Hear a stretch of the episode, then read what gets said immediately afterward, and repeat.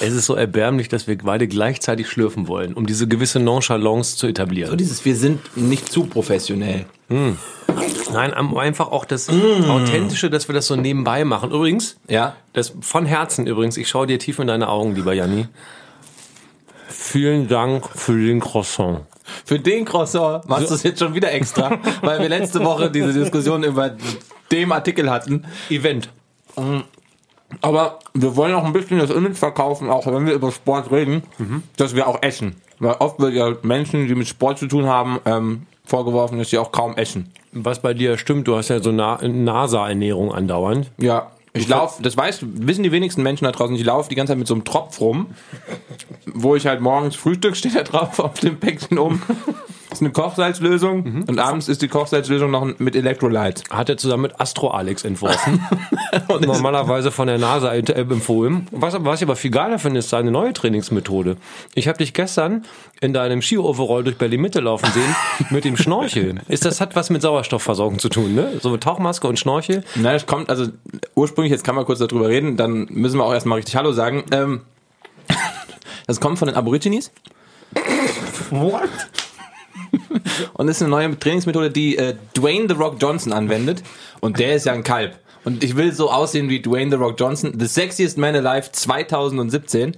Und wer will nicht aussehen wie der? Deswegen trainiere ich, so. Ich will nicht aussehen wie Dwayne The Rock Johnson. Du kommst durch keine Tür mehr. Die Autos in Deutschland sind viel zu klein. Deswegen fährt er auch nur noch Maybach. Außer, gibt's, die gibt's auch gar nicht mehr. Doch, der will immer Maybach. Achso, stimmt, die gibt's nicht mehr. Außerdem, wenn ein indigenes Volk auf der Welt nichts mit Wasser zu tun hat, dann sind das die Aborigines. Die sitzen da bei Alice Springs bei 1000 Grad im Keller und laufen über den Uluru.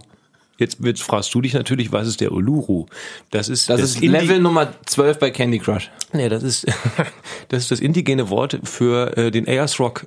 Ach krass. Über den man übrigens als Tourist nicht laufen sollte, weil es verdammt nochmal ein Heiligtum äh, von Aborigines ist. Und das ist respektlos. Und jetzt fangen wir an mit sowas wie einem Sportpodcast. Und damit herzlich willkommen zu Grobes Foul, der Sportescort. Er hat den Titel gemerkt. Hey, Halleluja. Sich gemerkt.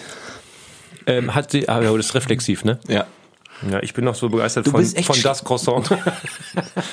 Mich, ich finde schön, dass wir zusammen einen Podcast machen, weil ich merke, wie schlau du einfach bist, wie viel unfassbares Allgemeinwissen du hast. nee, das war, das war ein Schulreferat aus der siebten Klasse. Ich kann dir auch sagen, warum die so dicke, was sie mit dicken Bäumen machen. Ich habe sogar äh, Didgeridoo gespielt. Egal. Freunde, Und Didgeriduso? So, Freunde. Ey, es hat nicht lang gedauert. Vier Minuten, der schlimmste Witz der Welt. vielen Dank. Ich finde ihn gut. Wie war deine Sportwoche so? Meine Sportwoche äh, Woche war äh, durchaus gut. Sportwache ist auch was Witziges. Gibt's bestimmt bei der Polizei. Die ich Sportwache. Wache gesagt? Ja, ich habe Wache gesagt. Sportwoche.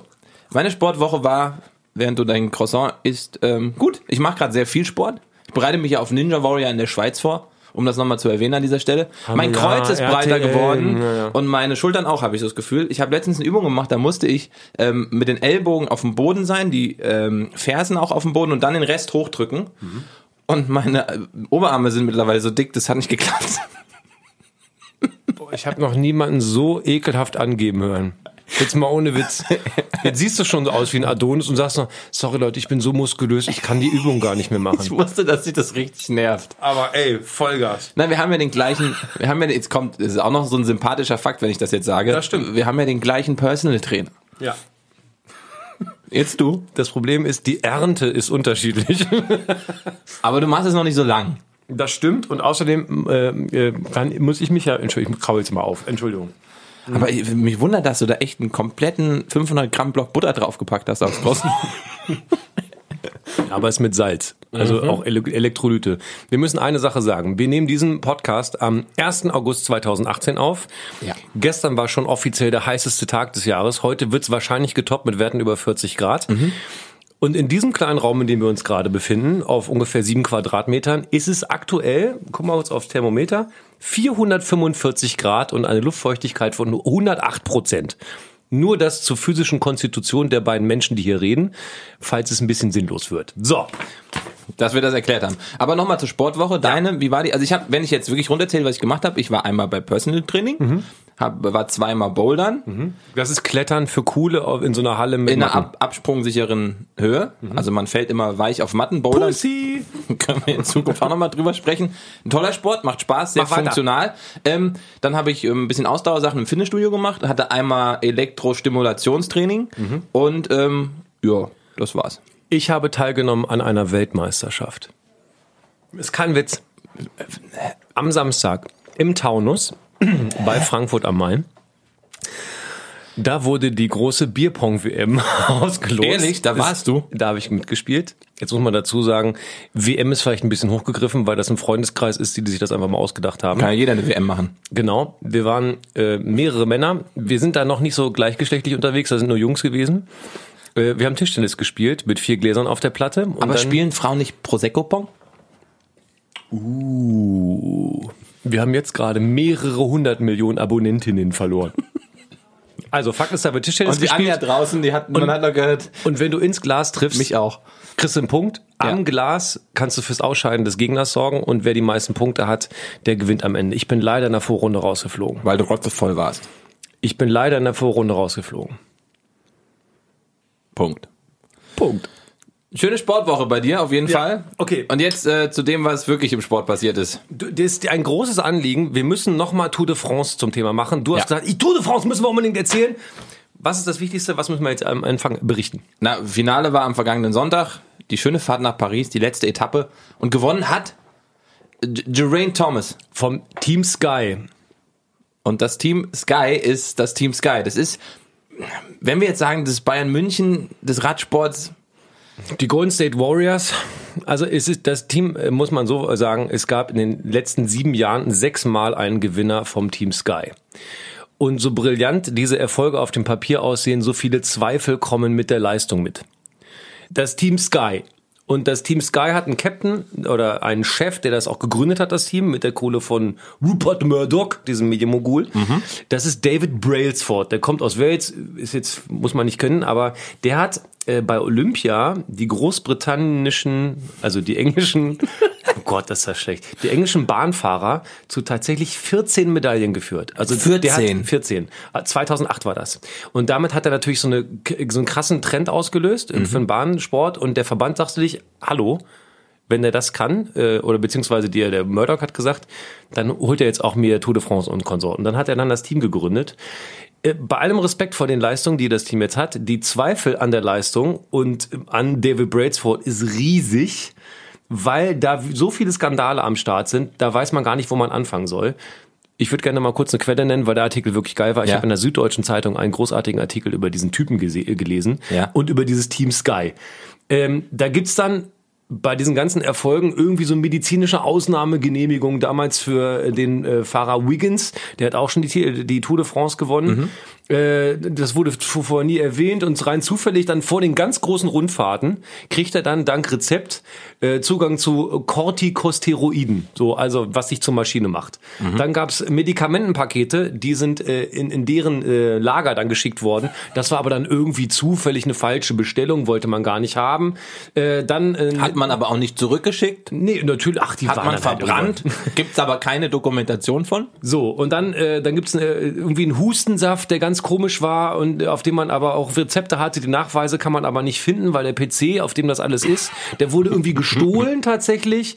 So eine Affäre, die wir nicht äh, irgendwie geklärt ist. Dann gab's Testosteronpflaster irgendwo auf einer Schulter. Und wenn man ganz ehrlich, äh, der Chris Froome, der ja. nun auch jetzt äh, das äh, viermal, glaube ich, schon gewonnen Ja. hat, die Tour, der hat sich ja kurz bevor er diese erste Tour gewonnen hat, gerade von so einer Wurmerkrankung erholt. Also man hat das Gefühl, da fahren nur Invaliden mit und die holen dann eine Tour. Und all das macht das Team, äh, Team Sky so krass fragwürdig. Plus eh das viele Geld, was da dahinter ist. Also das, da kommt alles zusammen, was der Mensch eigentlich scheiße findet. Komisch, ne?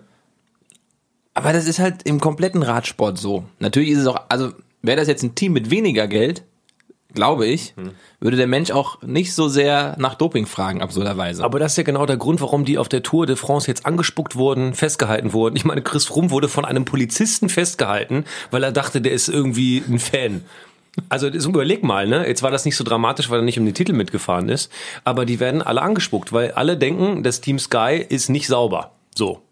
Und dann braucht man sich nicht wundern, dass man dann irgendwie nicht gemocht wird. Aber der David Brailsford und das letzte Wort zu dem, der ist so, der ist so traurig. Weil die hätten doch so viel für den tollen Radsport gemacht. Jetzt ist der sauer. Der hat übrigens eine Pressekonferenz in so einem kleinen Pavillon an irgendeinem Hotel und wollte sich beschweren, warum sie nicht geliebt werden und dass die Franzosen scheiß Gastgeber werden, voll unfreundlich. Nebenan war ein Bagger, hat hat irgendwie Lärm gemacht und die Journalisten haben ihn nicht mal verstanden. Aber er wollte nur meckern. Es gibt aber tatsächlich ein sehr, sehr ähm, schönes Zitat eines französischen Journalisten, der diese Tour schon sehr, sehr lange begleitet, seit Jahrzehnten tatsächlich darüber berichtet. Und der hat gesagt, ähm, finde ich toll, weil das trifft eigentlich auf den Punkt, die Tour hat immer gedacht, dass sie größer und stärker ist als die Doping-Affären. Aber das ist wie ein Alkoholiker, der glaubt, er könne seine Sucht kontrollieren. Und dann wacht er eines Morgens auf und stellt fest, wie abhängig er ist. Boah, das ist stark. Trifft ist echt ganz stark. gut, ne? Ja, finde ich auch. Hast, Aber- du, hast du irgendeine Etappe wirklich live im Fernsehen gesehen? Nein. Krass, ich auch nicht. Und wir haben beide letztes Mal kurz drüber gesprochen, früher, als, äh, als ich aus der Schule kam, weiß ich nicht, 13 Uhr Schulschluss, war es um halb zwei zu Hause, keine Ahnung, ich hatte einen kurzen Schulweg, sofort zack, Glotze an, Tour de France. gucken. Aber ich habe jetzt, also jetzt, wenn ich aus der Schule komme, ist 16 Uhr, ist ja Berufsschule. Ähm, Deswegen kann ich nicht mehr, ist meistens schon vorbei. Hast du Moderationsberufsschule gemacht? Ich habe, nee, jetzt immer noch. Bist du bei diesem Frank Elstner Seminar? Ähm, aber tatsächlich, was mich auch überrascht hat, wieder in Bezug auf die Tour de France, da sind ja auch ordentliche Gelder unterwegs. Also gerade über Sky gesprochen. Ja. 35 Millionen Euro haben die für den Radsport zur Verfügung. Das ist fett. Und 35 Millionen, das ist einfach ordentlich viel. Die Gehälter der Fahrradfahrer sind jetzt auch nicht im Handballbereich. Ja, vor allem, weil alle mal denken, oh, die kriegen ja gar nichts. Ne? Genau. Ist ja die, die mehr lange. Aber wie viel kriegt so ein, so ein Chris Froome, hast du mir vorhin erzählt? Also auf jeden Fall Jahresgehalt über eine Million, 1,3, 1, also die sind auf jeden Fall in, in, in ähm, Sphären unterwegs, die nicht zu verachten sind, aber das ist beim Radsport lustigerweise bei mir immer in einer anderen Ecke gewesen. Ich dachte mal, ja, die kriegen halt pro Rennen vielleicht ein Tausender. Dann haben die ja eh eine Medikamenten-Flatrate, Das heißt, die sind immer gesund, die kriegen immer Fahrräder, kriegen genau. jeden Tag neues Blut. Deswegen müssen die sich auch nicht krankenversichern. Weil wenn das Blut einmal krank ist, er holt sich halt einen neuen Beutel von irgendeiner Richtig. super Apotheke aus dem Internet. Von einem äh, peruanischen Machu Picchu-Typen, der oben auf dem Berg ist und deswegen super Blut hat, weil er immer Höhentraining macht. Das ist das gibt ja- Machu Picchu-Training. Es gibt ja, es gibt ja ein, ein Zitat, ähm, das wissen viele nicht, ein Zitat von David Brailsford. Ja. Er hat, er hat mal gesagt in einem sehr vertraulichen Gespräch in irgendeiner Eckkneipe in Dublin, hat er zu seinem besten Freund gesagt, ich will ja nicht sagen, dass wir viel Drogen kaufen, aber es gibt kolumbianische Drogenbauern, die haben ein Foto von mir im Portemonnaie. Das hat äh, Nein. Okay, für Leute, die das nicht verstanden haben, es war ein Jokus. Das ist ein Spaß. Joko hieß mal ein äh, Club bei uns in Gießen. Okay, das interessiert genau nur einen aus Gießen. Wirklich? Ja. Oh, kommst du mit ins Jokos? Dann- yeah. Bumm. Da haben immer so Bands gespielt, die halt so kurz davor waren, vielleicht berühmt zu werden.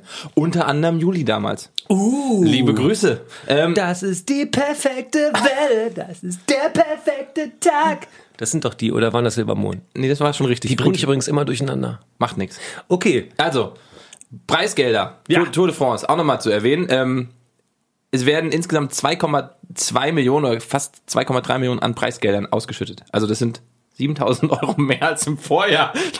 Na, immerhin. Hallo. Hallo. Dann würde ich aber die genaue Summe nennen, bitte. 2.287.750 Euro an Preisgeld. Toll, wir reden doch letzte Woche über Tennis und was da für, für Steigerungen drin sind. Hier, 7.000 Euro. Ja gut. Übrigens, jeder Etappensieger erhält 11.000. Der nächste kriegt 5.500, 2.800 und der 20. Fahrer tatsächlich noch. 300 Euro. Das ist eigentlich eine Frechheit. Dann doch lieber gar nichts. Du fährst über 3000. Wie kommt denn das jetzt an? Du findest, na guck mal, überleg doch mal, du fährst über 3300 Kilometer über mehrere Wochen durch Frankreich und dann kriegst du am Ende 300 Etappe, Euro. Etappe, Etappe, Daniel, Etappe. Ach so. Also wenn du 20, wenn du auf allen Etappen als 20 da reinkommst, dann könntest du schon über 3000 mit. ja, ja gut. Wir müssen einmal ganz kurz über die Trikotträger sprechen, oder? Weil du hast ja noch Ernährung gleich, das müssen wir einmal kurz abdecken, aber ich will einmal ganz kurz die Gewinner haben, oder? Ja, Und zwar haben wir einen super, den Kämpfer, die Kämpfer der Tour, bei dem wir noch nicht genau, oder bei dem Titel, bei dem wir nicht genau verstanden haben, was die Jury da begründet. Das ist Daniel Martin aus Ireland, aus Irland. Der ist der Kämpfer der Tour vom Team äh, United Arab Emirates. So heißt das Team. Ja, ist der aggressivste Fahrer gewesen dieses Jahr. Er Der sieht, mit, so, der ja, mit der roten Rückennummer. er sieht so ein bisschen, er sieht so ein bisschen, ja, also, vielleicht hat er ein paar Pint innen gehabt und Der vielleicht hat, bei, deswegen. hat er nicht bei Trainspotting mitgespielt? Könnt ihr mal gucken. Dann haben wir den, äh, den besten Nachwuchsfahrer. Ja. Pierre Latour. Das passt ja. Das finde ich den besten Namen der Tour. Ohne Witz, mit dem Namen kannst du nur Radfahrer werden. Also Handballer wäre der nicht geworden. La Tour. Pierre Latour. La Tour. Herzlichen Glückwunsch, kommt auch aus Frankreich. Team äh, AG2R. Ja, dann haben wir ähm, mit dem Trikot als bester Bergfahrer, Fahrer, also das gepunktete Trikot, das Masern-Trikot vom Team Quickstep Floors, äh, Julian Alaphilippe, Ist auch ein Franzos. auch ein, äh, ich auch irgendwie, der sieht ein bisschen aus wie ein, ähm, wie beschreibt man ihn? Ein, ein Gamer-Nerd, der mehr Sonne sieht. Auf jeden Fall hat er einen Undercut auf beiden Seiten und ist Richtig. frisurmäßig ein paar Jahre zurück. Und kleine Ohren. Das stimmt, aber das ist windschnittig. Weißt du, wer gar keine Ohren hat anscheinend? Das sieht wirklich so aus. Peter Sagan, der ist ohne Ohren auf die Welt gekommen. Der sieht sehr windschnittig aus. Sagan. Eine absolute Legende im Radsport. Kommt, Sag an. Sa- Ich muss ihn dreimal machen. Ja, mega. Ich hatte versucht, ihn erst auszublenden. Der kommt aus der Slowakei und ist eine absolute Legende im Radsport. Ähm, der hat jetzt das sechste Mal das grüne Trikot gewonnen, also der Punktbeste. Ja, und zieht damit gleich mit unserer Radsportlegende Erik Zabel. Wie- Noch, noch mal? Erik Zabel. Ja. Und der Gewinner der Tour, gelbes Trikot, Geraint oder Geraint Thomas. Eigentlich das, äh, laut Liste, das, die Nummer 8 vom Team Sky, sollte eigentlich der Helfer für Chris Froome werden und ist dann zack die 1 geworden. Und ist tatsächlich verhältnismäßig, also über 30 schon alt für den Radsport. Also er geht auf das Ende seiner Karriere zu. Aber Team Sky ist natürlich so gut aufgestellt, dass die schon wieder Nachwuchs haben, der hochgezüchtet wurde und äh, erst frisch aus der Box geschlüpft ist. Ich finde süß, dass du hochgezüchtet gesagt hast. Denn genau das ist ja die Kritik. Auf jeden Fall ganz spannend. Normalerweise hier bei Formel 1 zum Beispiel heißt ja immer Stallorder, Stallorder. Da gibt es ja eine Nummer 1 und einer, der irgendwie zufällig auch mitfährt. Beim Radsport eigentlich auch. Da gibt es einen Superstar und einen, der mal eine, eine Etappe gewinnen darf, aber alle anderen sind eigentlich nur zum Helfen da. Jetzt sollte ja Chris Froome schon wieder gewinnen und war die etatmäßige 1. Der Geraint Thomas war zufällig auch da, aber dann ist Chris Froome bei einer Bergetappe komplett eingebrochen. Der Thomas ballert richtig schön schnell nach Hat, oben. hat der Thomas das gemacht? Ey, ich komme, ich werd eins. Was guckst du jetzt irritiert nach draußen? Warum hat er eine Trillerpfeife dabei? Weil ich die Vorstellung voll witzig finde, dass der mit einer Trillerpfeife fährt. Überleg, überleg dir mal, das ist halt so ein bisschen auch ein Spielkind, so wie ich hier mit meinen ganzen Utensilien. Der hat einfach so einen Beutel, noch an seinem Rad dran, wo so Spielzeug drin ist. wo der jeden Tag einfach, keine Ahnung, ähm, ähm, Chris, lass mich vorbei. Chris ruft selber, dass Chris ihm vorbei. Also Nein, er Geraint. Ach so, Entschuldigung. Also ganz kurz noch die Gedanken zu Ende gebracht, weil der Geraint Thomas besser war, hat das Team gesagt, ah, der ist einfach fitter, also muss Chris Froome ihm jetzt helfen. Das von mir zur Tour de France. Aber du hast noch zwei Sätze zur Verpflegung, ne? Äh, ein paar. Hau raus. Also insgesamt soll ich die Sätze zählen oder? Nee. Es gibt natürlich Regeln. Überall Regeln, auch in Bezug auf die Ernährung bei der Tour de France. Ähm, um diesen Vergleich zu haben, das sind Zahlen, die hört man vielleicht immer wieder, aber ein Radsportler bei der Tour, Tour de France, äh, das ist unfassbar, finde ich, ähm, verbraucht 8000 bis 15.000 Kilokalorien am Tag. What? 15.000 Kilokalorien. Der normale Mensch, also du, während du hier sitzt und wenn Ja. du nachher noch ein paar Meter gehst und so, verbrauchst am Tag so bei einer normalen Aktivität so zwischen 2.000 und 3.000 Kilokalorien. Für 14.000 Kilokalorien. Ja. Das ist ja unfassbar. Aua. Ich habe mir am Mikro gestoßen. Bin verletzt. Profis halt. Profis, willkommen bei, bei Grobes Faul der Sportescort. Willst du noch mehr wissen? Du googelst gerade irgendwas, du rechnest Ja, gerade ja, was. ja. weil- 14.000 hast du gesagt, ne? Na, zwischen 8.000 und 15.000, aber mach mal einfach, wir sind ja, so sind wir, mach mal 15.000. Das sind 33 Currywürste. Ich habe das eben ausgerechnet. Die normale Po- Portion äh, Currywurst ist 170 Gramm schwer und bietet dir 416 Kilokalorien. Bei den Nährwerten wissen wir alles nicht so weit vorne. Der, also der würde dann quasi 33 Currywürste essen müssen, damit er seinen Energiehaushalt wieder ausgleicht. Machen die doch Das ist auch. ein richtig geiler Besuch bei der Imbissbude. Auch diese Vorstellung ist in meinem Kopf sehr witzig, dass die alle in Zukunft, man stellt das Reglement um, es darf nicht mehr gedopt werden, man muss relativ sicher gehen, was für Substan Substanzen zu sich genommen werden. Mhm. Deswegen dürfen die ab nächstes Jahr auf der Tour de France nur Currywürste zu sich nehmen. Und sind alle 100 Kilo schwer. Dann wird's auch mal wieder lustig aussehen. Und weißt du, was der Running Gag an der Imbissbude wird bei der Zieleinfahrt? Einmal Pommes-Schranke. Warte, vielleicht habe ich dafür auch irgendwie einen... Weil ja die Schranke nicht so gut wäre, wenn die im Weg wäre. Verstehst du? Deswegen war das komisch. ähm, dafür gibt's von mir... Nee, das ist jetzt aber schade. Gibt's hast du nicht was Geileres auf deinem Soundboard da? Na, ich hätte noch folgendes, das ist für... Gib doch mal den Ball jetzt endlich. Ich will auch mal den Ball haben. Willst du, den Ball willst du haben? Ja. Ich gebe dir den Ball. Nee. Doch, Ja? ich gebe dir den Ball. Warte, ich gebe dir den Ball gleich. Ich muss den Ball erst finden. Ach, da ist der Ball. Ach, den Ball meinst du? Meinst du den Ball? Ähm, also warte, den anderen Ball. Huh. Nee, ich, ich suche gerade, wo liegt der denn? Wir haben so viele Bälle. Mhm. Den meinst du? Jetzt habe ich. Den Ball wolltest du haben, ne? Ah, nee. Das ist exakt das gleiche Geräusch. Lass einfach weitermachen. Nein, den Ball. Du wolltest. Nee, nee, jetzt Daniel, ist, nimm, die, die Situation ist auch vorbei. nimm den Ball. Gib doch mal her. Gib doch. Janni, gib, ich will auch mal. Das ist meiner. Das ist mein Ball. Guck Gib mal, doch mal der den ist Ball. neu. Wir haben den zusammen von unserem gemeinsamen Geld. Oh. Ja, dann halt nicht. Mach weiter. Ähm, es gibt natürlich auch noch eine Faustformel bezüglich Trinkens. Und das heißt, wirklich jede halbe Stunde sollte man unterwegs eine 0,5 Liter, also einen halben Liter trinken. Jede, also trinkst pro Stunde einen Liter. Das sind, neun, das sind neun Trinkflaschen pro Tour, pro Fahrer. Pro Tour? Ne, also pro Etappe meinst du? Genau. Pro Tour. wär- Deswegen sind die so dürre, weil die nie was trinken, wie die Topmodels. Die trinken ja von den ganzen Contests auch nichts. Findest du das wenig trinken? Ich finde das krass viel trinken, aber pro Tour wäre es wenig. Achso, ja, okay. War ein Gag, ne? Wow, bei 40 Grad sind wir richtig lustig. Ich darf nicht so viel kichern. Wir, das klappt nicht. Wollen wir, wollen wir die Tour beschließen? Wir können die Tour beschließen. Ein Fakt noch, es gibt natürlich auch bezüglich der Ernährung, also sie kriegen aus ihren ähm, Wagen, aus ihren Mannschaftswagen, aus den Tourwagen, Sponsorenwagen, wie auch immer man die nennen mag, ähm, Versorgungsfahrzeugen, kriegen die auch natürlich was rausgereicht. Ne? Und das darf erst passieren 50 Kilometer nach Start bis 20 Kilometer vor Ziel. Ah, das wusste ich gar nicht. Also die dürfen nicht losfahren und direkt vier, weiß ich nicht, Riegel essen. Na, vor allem, weil die sich ja auch mal festhalten am Auto, ne? Ist ja auch gerne mal so ein bisschen, wenn dann so pseudomäßig dahin die Bremsblöcke nochmal äh, quer gezogen werden. Das ist ja auch erstmal eine kleine Pause. Ich habe immer gedacht, A, sieht das sehr gefährlich aus und B, lass das Auto los, du schummelst. Ich würde mich das auch überhaupt nicht trauen. Ich würde es mich einfach nicht trauen. Ich fand sowieso immer unfassbar spannend, was für ein eiskalter Typ du sein musst, wenn du so einen Teamwagen fährst. Ja. Hast du gesehen, wie viele Menschen auf der Straße stehen, dass da nicht permanent einer totgefahren wird von irgendeinem Kombi, die haben alle Skoda, glaube ich gerade. Ähm, Skoda sehr aktiv im Radsport. ja, und, und die ganzen Mopedfahrer, die Kameraleute, die haben hinten einen fetten Kameramann drauf mit so einer mit so einem riesen Oschi. Das, find, das fand ich, ehrlich gesagt, manchmal noch sogar beeindruckender als die Tour selber, weil Fahrradfahren kann ja jeder. Aber mit dem Moped so durch die Leute durch und keinen zu verletzen und dann so geile Bilder einzufangen, das fand ich schon ziemlich cool. Und dann fahren die ja tatsächlich auch einfach mal von ganz hinten im Feld, einmal durchs komplette Feld mit ihrem Motorrad hin, durch, Ja. Durch das Peloton.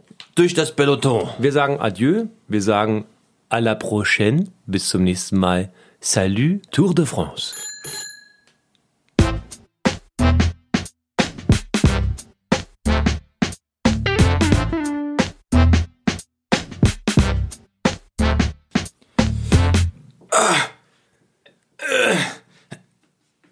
Krass, einarmige Liegestütze. Und mit Beinen oben. Also ich wusste, dass du fit bist, aber das ist widerlich. Ja. Guck, guck mal, was ich kann. Boah. Richtig krass. Das war krass, ne? Das war richtig krass. Aus dem Stand. So, kommen wir zum nächsten Thema. Wir machen Sportartenreferaten. Die Rubrik, die sich bis in die nächsten zehn Jahre noch jeden Tag verändern wird, weil wir nicht genau wissen, ob wir damit schon zufrieden sind. Aber ich habe mir überlegt, ich nehme dich mit auf eine kleine Reise, lieber Jan. Okay, nimm mich doch mit auf eine kleine Reise. Und zwar werde ich dir gleich in 60 Sekunden eine Sportart vorstellen. Oder ich habe mir gestern im Schweiße meines Angesichts bei 39,8 Grad im Keller meines Hauses eine Sportart ausgedacht. Wir beide fahren jetzt ins Penthouse der guten Laune im Fahrstuhl.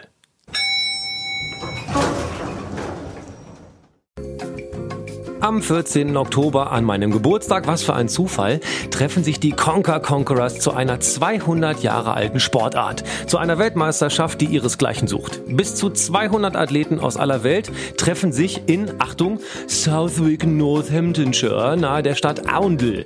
Alle werden einen Bindfaden in der Hand haben und an diesem ist ein Gegenstand befestigt. In Duellen werden sie gegeneinander antreten. Jeder hat dann abwechselnd pro Duell drei Versuche.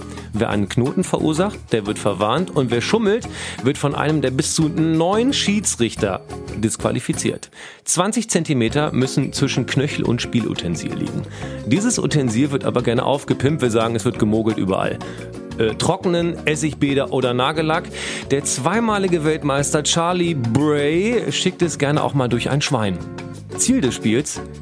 Macht die Kastanie des anderen kaputt. Na, was sagst du? Äh, herzlich willkommen im Penthouse der guten Laune übrigens. Schön hier oben. Siehst du, ich habe Oh, toller Ausblick. Da hinten, da hinten ist der Turm des Hasses. Äh, ja, aber da das wollen wir nicht hin. Und daher, guck mal, da vorne hängen Bilder von dir. Oh, die sind Ich wollte gute Kunst haben. Oh, vielen Dank. Ja. Habe ich war, aber du hast. Woher hast du die? Die, hattest du mir, hattest du mir die nicht geschenkt? Ach so. Ah, hier ist. Ah, okay, ja. Ja, ja, reden wir später drüber, aber okay, die Conker Conquerors, was für ein Quatsch. Ja. Du kannst mir übrigens Fragen stellen. Also Ich darf dir Fragen stellen. Du darfst mir Fragen stellen. Dann sagst du mir, gibt es diese Sportart oder habe ich mir das einfach aus den Fingern gesaugt? Gesogen, gesorgt, habe ich mir das ausgedacht. Ähm, also auf der einen Seite fand ich es irgendwie witzig, wie du all das betont hast, diesen ganzen Quatsch. Was denn? Was denn? Alles, alles echte Orte. Das sind alles echte Namen. Und wie war das nochmal mit diesem Faden und der Kastanie? Wie, wie wird der nochmal bearbeitet und warum? Das ist eine sehr inkonkrete Frage. Was, wo soll ich ansetzen? Durch ein Schwein wird der zum Beispiel gezogen, dieser Faden. Also das Schwein, Der, der mehrmalige Weltmeister äh, sagt, dass wenn er eine Kastanie von einem Schwein essen lässt vorher und die dann natürlich unverdaut hinten wieder rauskommt, hat der Magensaft des Schweines die Kastanie so hart gemacht, dass er damit besser aufgestellt ist als, äh, als sein Gegenüber. Der das möglicherweise mit Nagellack trocknen oder äh, Ess Essigbäder ähm, hart gemacht hat, das Ding. Also das Spielutensil. Ist ja die Kastanie. Du willst mich doch komplett verarschen. Ich kann mir. Ich habe doch gesagt, das ist alles echt, was ich hier sage. Warum soll ich. Du, hast du noch Fragen oder hast du schon eine Meinung gebildet? Nee, ich finde das unfassbar bescheuert. Das ist einfach das bescheuertste, das mit diesem Schwein. Ich, also ich kann mir nicht vorstellen, dass eine Kastanie so unbeschadet aus dem Schwein rauskommt, dass die. Ich lege mich jetzt fest, ich muss dir keine weiteren Fragen stellen. Ich habe ja genug gehört, gibt es nicht. Ist das deine finale Antwort? Meine finale Antwort bei Sportartenreferaten hier oben im Penthouse der guten Laune ist, das, was du mir gerade erzählt hast, diese Sportart gibt es nicht. Lieber Jan, ähm, alles, was ich dir gerade eben erzählt habe, bei Sportartenreferaten, unserem schönen Liftreise hier ins Apartment der guten Laune, ist die absolute Wahrheit. Nein. Nein. England ist das Land der Kastanie. Es gibt laut Statistik 432 432.000 äh, Kastanienbäume. What? Ja, und äh, tatsächlich gibt es eine Weltmeisterschaft. Conker heißt tatsächlich Kastanie. Die Conker Conquerors, so nennen die sich selber, treten da an. Die haben dann eine, einen kleinen Faden in der Hand und bis zu neun Schiedsrichter überwachen das Ganze. Es gibt einen Überschiedsrichter, der Chief Umpire, und der wiederum hat ein paar Officials unter sich und auch äh, so Duellschiedsrichter. Und dann stehen die sich gegenüber in SpongeBob-Kostüm, Spider-Man oder so eine uralte englische Uniform. Und dann stehen die da, dann baumelt quasi, der eine muss dann senkrecht seine Kastanie am Faden hinhalten, 20 Zentimeter Abstand, Knöchel bis zur Kastanie. Ja. Und dann musst du mit deinem Bindfaden und der Kastanie dran auf die andere Kastanie draufkloppen. Ja. Erstmal, erstmal sportliche Herausforderung überhaupt treffen. Ja. Und wer als erstes keine Kastanie mehr an dem Faden hat, also wenn die Matsch ist, Ja. das entscheiden dann Schiedsrichter, wenn so Reste dran sind und es dann heißt, ist es noch spielbar oder nicht, dann äh, geht's weiter. Ansonsten hast du das Duell dann gewonnen. Krass. Und wer am Ende alle Duelle gewinnt, der ist dann der äh, Konker-Weltmeister. Und wenn der Faden reißt?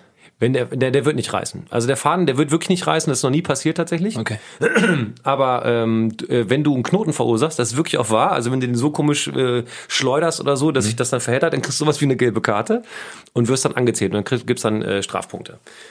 Und wer dann zerstört, äh, und das sieht ganz lustig aus, weil dann halt dann wirklich noch so eine Matsch von der Kastanie an so einem kleinen Faden hängt, äh, dann hast du halt verloren, dann musst du da runter. Die haben ja so Europaletten aufgebaut, so als kleines Spiel, äh, und dann stehen die da. Es ist wirklich richtig lustig. Man, also, Es ist unfassbar, dass, also ich finde es mega geil, dass es das gibt. ja. Und es muss, es darf nicht unerwähnt bleiben, wahrscheinlich ist die Hälfte währenddessen komplett rotzevoll. Ah, du warst ja am Wochenende auch beim Bierpong spielen, ne? Es ist ja ein komplett anderes Thema. Ich weiß gar nicht, wo jetzt die Querleistung herkam. Ja, das ist okay. Das ist ja sehr schön. Vielen Dank für diese Info und ähm, krass. Es ist übrigens wirklich. Sag das, noch einmal den Namen dieser Sportart. Äh, das, also es ist, äh, ähm, die nennen sich Conquer Conquerors. Also, weil Conquer ist ja nun mal die, die, ähm, na sag mal eben, die Kastanie. Und äh, das sind die, das sind die World Championships. Also warte, ganz kurz. Hab früher sehr viel gespielt, auch Command Conquer Conquerors. Command Conquer Conquerors. Command Conquer. Wen hast du immer gespielt? Die Guten oder die Bösen? Die bunten. Die waren, die einen, die Guten waren ja quasi die Menschen. Ich glaube, ich war Waren immer böse. Ja, weil die sind geil, die hatten den Tesla-Laser. Und deswegen waren die, die Roten immer geiler, die hatten den Tesla-Laser. Also, das Ding heißt World Conquer Championships. Und das Schöne ist, das sollte nicht unerwähnt bleiben bei der ganzen Beklopptheit um die Sportart. Die haben seit 1965, wo es angefangen hat, 415.000 Euro für, für wohltätige Zwecke eingesammelt. Okay. Und das ist doch cool. Das finde ich richtig gut. Und tatsächlich an meinem äh, Geburtstag, der 14. Oktober, nicht, dass das jetzt von Belang wäre und ich irgendwelche Geschenke erwarten Ich würde schreib's mir auf. von irgendwelchen äh, Fans oder von dir vielleicht Fans? endlich mal. Von Ventilatoren. Okay, vielen Dank. Wir müssen leider wieder raus aus dem Apartment, äh, aus dem Penthouse der guten Laune, weil die Pointe hat uns hier echt verdrängt. Fahren wir eigentlich mit dem Lift wieder runter oder springen wir ab? Ich habe meinen Fallschirm an. Bin ja, also hobbymäßig mache ich sehr viel Basejumping. Okay, nach dir.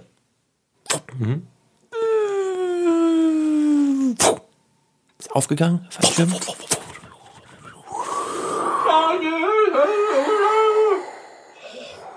Ich hätte nie gedacht, dass das so viel Spaß macht.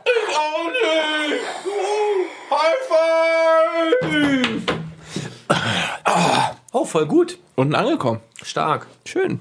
Ja, na gut. Aber es ist schon, fühlt sich besser an, jetzt festen Boden unter den Füßen zu haben. Fahren wir mit dem Bus zum nächsten Thema oder mit dem Fahrrad? Ähm, ich würde in diesem Fall vielleicht Rennwagen. mit dem Rennwagen. Ich weiß, wie wir fahren. Los geht's, lieber Daniel. Auf. Und Olli. Hast du gesehen? Geil, ne? Mega. Ja, soll, soll ich mal einen Kickflip machen? Geil, dass du den Sound machst, den, den du beim Kickflip machen würdest, aber das Skateboard einfach nicht mit den Sound macht. Doch, das ist einfach. Äh, okay, Ich komm. mach, ich mach jetzt einen Backflip. Das rollt ja weiter. Ja, aber da ist Ja, das. äh, nächstes Thema, komm.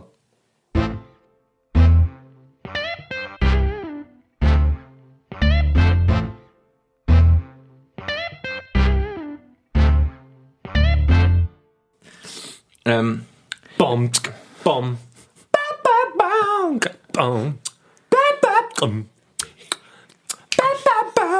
das, irgendwann wird das. Also es ist ja das, wie es eigentlich im Original klingt, ohne Filter, aber ich glaube, irgendwann kommen wir zu dem Punkt, wo wir das dann wieder daraufhin reduzieren können, als Intro für unseren schönen kleinen Podcast hier. Ich habe mir versucht, ähm, das Thema so ein bisschen aufzuschlüsseln, um das es jetzt geht. Ja, wir sind die letzten, aber die intensivsten, die es jetzt bearbeiten. Kann man das so festhalten? Weil jetzt ist Hoffen wir. eine, ist eine immer Klammer schwierig. Jetzt, genau, wir machen eine Klammer, aber dass du die Latte jetzt dahin legst, dass wir das am intensivsten machen, ist schon wieder schwierig. Das der, muss der Anspruch sein. Sollten wir bei diesem auch äh, heiklen Thema ähm, vielleicht für die Stimmung was, was drunter legen, dass man denkt, wir reden.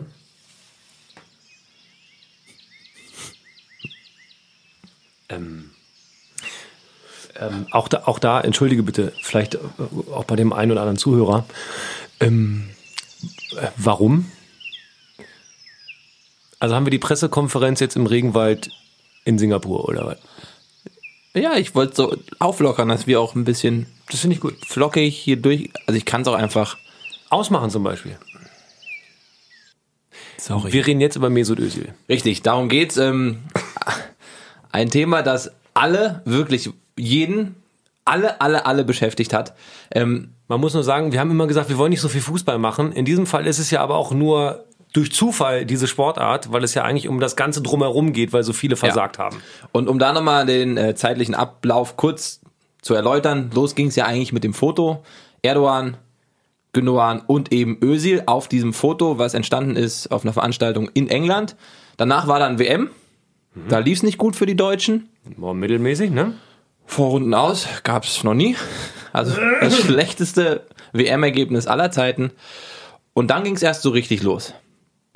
Eigentlich kann man dann sagen, dann war Özil irgendwie auf einmal der Mittelpunkt, weil er von Bierhoff dazu gemacht wurde, weil er von Grindel dazu gemacht wurde, weil man irgendwie das Gefühl hatte, die wollen alle ihren Arsch retten. Und dann hat Özil halt eben letzte Woche gesagt, Leute, das ist meine Meinung dazu und so sieht's aus. Und jetzt kommen wir dazu, was an dieser ganzen Sache falsch gelaufen ist, was man hätte anders machen sollen können, weil wir natürlich auch eine Meinung dazu haben und ganz viele Meinungen von all den Menschen, die sich in den letzten Wochen via soziale Netzwerke irgendwie geäußert haben. Es ist absurd, dass komplett Deutschland danach seine Meinung hat. Also äh, überleg mal, wir wären, hätten uns irgendwie durch die Vorrunde geschummelt, dann gibt's Entscheidungsspiele und da geht immer alles. Und dann scheiter, oder scheidest du im Viertelfinale oder so gegen Frankreich aus. Dann hätten wir alle gesagt, fair enough, Frankreich ist eine mega Mannschaft, ist auch verdient, äh, bis aufs Finale vielleicht verdient Weltmeister geworden. Aber trotzdem hätten wir dann gesagt, jo, okay, kriegen wir hin. Jetzt, da wir aber raus sind und das Drama so riesig ist, hatten alle auf einmal die Meinung, es kann nur an Özil liegen. Es gibt ja auch nur schwarz und weiß, ne? Also es gibt ja nichts dazwischen. Also das ist ja einfach auch so, muss man ja auch sagen. Der, allen voran geht mir einer richtig auf den Sack. Ja, komm. Richtig auf den Ja, Sack. komm. Uli, Uli Hoeneß. Der gesagt hat, unfassbar. ich möchte mich, er hat ja den Jüngste jetzt gesagt, ich, er möchte sich mit solchen Meinungsäußerungen, möchte er sich doch auf jeden Fall zurückhalten. Es gab ja auch den Sportbildtitel, der neue Hönes. Unfassbar. Und dann gab es den ganz alten Hoeneß. Es gab einen wunderschönen Tweet, äh, ich glaube, das war vom Sascha Lobo, ne?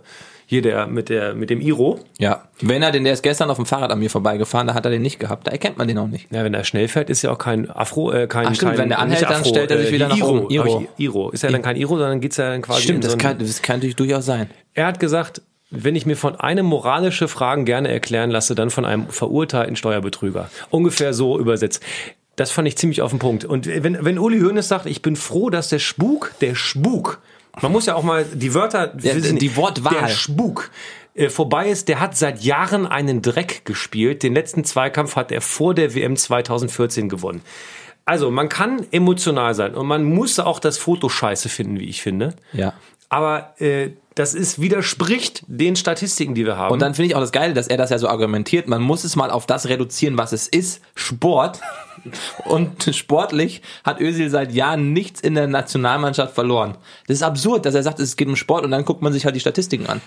Ja, man muss eine Sache mal vorwegschicken, Mhm. bevor man jetzt äh, Zeta und Mordio schreit. Mesut Özil war fünfmal, wusste ich gar nicht, fünfmal Nationalspieler des Jahres. 2011, 12, 13, 15 und 16. Mhm. Wenn der also 2014 oder vor 2014 den letzten Zweikampf gewonnen hat, dann frage ich mich, wie der 2015 und 16 Nationalspieler des Jahres wird. Komisch. Und da hat noch keiner gemeckert. Der kann nix, der hat nix. Nö, da war alles geil. Und Ja. tatsächlich ist dieser Satz, ähm, den er gesagt hat, dass wenn sie gewinnen, er Deutscher ist und wenn sie verlieren, er Türke ist, eigentlich der Satz, der über all diesem schwebt und wo er mit, womit er wahrscheinlich auch, ja, recht hat. Naja, und vor allem ist es dieses gesellschaftliche Phänomen, das haben ja auch Leute wie Karim Benzema, der Franzose, der nordafrikanische Wurzeln hat, und ähm, Romelu Lukaku, der für die Belgier spielt, die haben das auch gesagt. Romelu Lukaku in seinem super Interview oder in, in einem Fußballmagazin hat gesagt, äh, wenn ich gewinne, bin ich der super Belgier, der gewonnen hat, und wenn ich verliere, bin ich der dusselige Immigrant. Und ich glaube, das darf man nicht unterschätzen. Man kann immer meckern und sagen, ah, wie kann das denn sein? Aber wenn man selber Rassismus nie erlebt, dann weiß man gar nicht, wie sich das anfühlt. Ich bin tatsächlich noch nie rassistisch angegangen worden. Jetzt bin ich 1,90 groß, habe blaue Augen und bin blond. Da ist mit Rassismus, hab, also an, an meinem eigenen Körper noch nie was passiert. Wenn Menschen das aber erfahren, kann man denen nicht sagen, nee, er lebt ja gar nicht. Weil, woher soll ich das haben- denn verdammt nochmal Das wissen? haben alle gemacht. Genau. Und das ist das, was, was einen dann Alle am Ende haben so ärgert. versucht zu erklären, das ist doch gar kein Rassismus. Und da, da fängt der Rassismus an. Bevor wir uns gleich zu Tweets Ja. widmen, uns wurden ja Tweets gerade gereicht, die ich mitunter selber noch gar nicht gelesen habe, die uns so ein bisschen steuern und wir uns daran entlanghangeln, was so die Highlights de, de, des Feedbacks quasi waren. Eine Sache sollte man aber trotzdem vor, äh, nochmal voranstellen und ich glaube, da sind wir einer Meinung. Es kann nicht sein, dass Mesut Özil mit seinem äh, mit seiner Trilogie, die er da per Twitter veröffentlicht hat, zur besten Sendezeit übrigens, Ja. es kann nicht sein, dass der allen Ernstes meint, er hätte keinen Fehler gemacht. Also man kann nicht allen anderen die Schuld zu schieben und Ja. ich selber, äh, das Weil- geht auf gar keinen Fall. Weißt du, was ich gut gefunden hätte? Also gut, jeder hat dann ne, ja, seine Meinung halt. die Meinung dazu, richtig? Deswegen sitzen wir ja auch hier ähm, und reden jetzt drüber. Wenn er, wie du sagst, gesagt hätte, ja, dieses Foto war vielleicht, also er, er hat es ja erklärt, warum er dieses Foto gemacht hat. Er hätte ja aber dann noch sagen können, ja, war vielleicht nicht der beste Zeitpunkt für dieses Foto, ne? Und am Ende hätte er sagen können, Leute, als Zeichen bleibe ich dabei. Ich bleib, also ne, größer sein als das Ding zu sagen, ich bleib beim DFB. Ich habe meine ganze, meine Vermutung war, Ja. ganz am Anfang, der ist, übrigens, ich stelle nochmal voran, meine persönliche Meinung, ich habe ihn nie persönlich kennengelernt. Ja. Ich habe am Anfang gedacht, der ist einfach zu dusselig und rafft die Auswirkungen seines Handelns nicht. Es gab ja mehrere Einladungen für Fußballspieler. Man muss hier an diesem Punkt nochmal sagen, es gab einen, der eine Einladung ganz konkret ausgeschlagen hat. Und das war, ähm, sag mal schnell, äh, äh, ähm, Liverpool, sag mal schnell. Can. Emre Can. Emre Can, Emre ja. Can. Emre Can hat gesagt, nee, will ich nicht. Entweder ist er sehr, sehr viel cleverer oder hat einen sehr viel besseren Berater. Und ähm, man mutmaßt ja, man mutmaßt. Äh, wirklich nicht für bare Münze nehmen, was ich jetzt sage, aber es gibt die Gerüchte, es gebe seitens des anderen Spielers, der da zu hören und zu sehen war, äh, Ilkay Gündoğan, Ja. möglicherweise ein finanzielles Interesse für dieses Meeting, weil man, so heißt es irgendwo, habe ich mal gelesen, er ein äh, Einkaufszentrum in Istanbul bauen möchte und dafür bräuchte man die Unterstützung der AKP. So. Özil. Nee, Gündoğan. Ah, okay. Deswegen war er da. Vielleicht Ja. ein bisschen cleverer, vielleicht so. Das bitte nicht für bare Münze nehmen. Nee. Das müssen wir alles nochmal konkret durchlesen. Das ist jetzt nicht kein Fakt und auch kein Fake News. Das habe ich gelesen und würde aber dafür sprechen, dass er cleverer ist. Bei Özil dachte ich immer, uh, puh, Freunde, Alter, wie kann man so dusselig sein? Unabhängig davon, dass man diesem Menschen Erdogan, wie ich finde, äh, gar keine Fläche bieten sollte. Ist ein Autokrat. Ja. Das hat jetzt der Manager von äh, Löw gesagt in einem Spiegel-Interview, dass er gesagt hat, keiner denkt an die Jungs. Tja. Ähm, ich find's, also Özil versucht ja sich zu erklären. Dieses Foto darfst du eigentlich nicht machen mit einem solchen, ja, wie du sagst, Autokraten. Aber da hängen ja immer Familien dran. Und wenn ich schon von äh, Leuten höre, die Familien haben, die in der Türkei leben, die sagen, ey, ich poste bei Facebook nichts, was gegen die Türkei spricht, weil ich Angst habe, dass meine Familie in der Türkei, also jetzt übertrieben gesagt, was passiert. Ne? Will ich nicht wissen, was für Verästelungen bei Özil irgendwie noch dranhängen, weil er sich denkt, oh, Ja, und genau da kommen wir halt in die Fahrwasser, die wir beide eigentlich nie spüren mussten. Also Verantwortung für die übernehmen, die möglicherweise sowas wie in Geiselhaft sitzen. Also all die Onkels und Anverwandten der Großfamilie Ösil. Ne, also heißt das, das hieße ja, er hätte sich schützend vor sie gestellt, indem er die Einladung eben nicht ausgeschlagen hat, sondern das Foto mit dem äh, mit äh, Recep Tayyip Erdogan gemacht hat. Und damit wäre er also ne, sowas wie ein Patron seiner Familie, weil sie jetzt keine, ähm, ich sag mal, Konsequenzen erwarten müssen. Also hätte er Nein gesagt, hätte der vielleicht zu Hause die Familie irgendwie drangsaliert, wie auch immer das aussehen mag. Ja, genau. Also und das ist Was dahinter steckt, ne? das ist das, was was man, was ich mich aber auch schon bei dem Foto gefragt habe. Ich habe also direkt als das Foto rauskam mit einem Kumpel, der dann auch immer direkt schreibt, ey, das Foto geht ja eigentlich gar nicht, aber was hängt noch dran, das weiß ja keiner. Das, was aber gemacht wird in den Medien, was immer gemacht wird, von auch allen Leuten, man will halt sofort entweder dagegen oder dafür sein. Aber das dazwischen wird, glaube ich, dann nicht bedacht, weil es aber auch zu kompliziert ist. Und das finde ich immer falsch. Ich, ich sag nicht, dass das Foto mit so einem Typen richtig ist. Aber ich kann den Özil auf einer Ebene verstehen, wenn er irgendwie Familie schützen will. Jeder hat Familie. Jeder will das irgendwie so regeln, dass es passt. Und vielleicht spielt einfach nur so ein blöder Gedanke, scheiße, wenn ich mit dem das Foto nicht mache, dann kriegen dann kommen richtig wir, Ärger. darf meine Familie nächstes Jahr nicht wieder, weiß nicht, da hinfahren, dann habe ich richtig Probleme. Was mir richtig übel aufstößt, ist, dass es sowohl in die eine als auch in die andere Richtung instrumentalisiert wird, was da mit Mesut Özil Ja. passiert. Er ist jetzt in Deutschland für viele der Antideutsche, der nie mitsingt, die Nationalhymne, wie kann der nur, der scheiße spielt seit Jahren. Danke, Uli Hoeneß. Mann, ey, so unfassbar. Ich kann gleich noch mal ein paar Statistiken Ja, vorlesen übrigens. Äh, Der Scheiße spielt seit Jahren, der kann nix, der ist immer, der äh, geht über den Platz und schlurft da rum, äh, als ob man an der Körperhaltung direkt was ablesen könnte, ob einer gut ist oder nicht. Guck dir De Bruyne an. Ja, ja gut. Und äh, da ist er, in Deutschland ist er natürlich der Antideutsche und der war eigentlich schuld, dass wir ausgestiegen sind, weil hätte er reinen Tisch gemacht, hätten wir besser gespielt. Das kann ich auch nicht äh, entscheiden, weil ich weiß nicht, was innerhalb der Mannschaft schiefgelaufen ist. Ich glaube, da gab es mehrere Lager, auch aus Gründen. Ja. Und auf der anderen Seite haben wir aber auch das, den instrumentalisierten Mesut Özil, der jetzt äh, in äh, türkischen Staatsmedien vor allem natürlich als absoluter Volksheld gefeiert wird. Ne? Er ist immer noch unser. Man muss übrigens eine Sache sagen. Der wird nie für die türkische Nationalmannschaft spielen. Das Ding ist durch. Ja. Also der kann jetzt nicht wechseln, weil er es irgendwie geil findet Ja, oder so. und- Es gab ja auch, oh, dann soll er doch bei den anderen spielen. Nee, also der hat hier gespielt, hat, Der hat Pflichtspiele gemacht.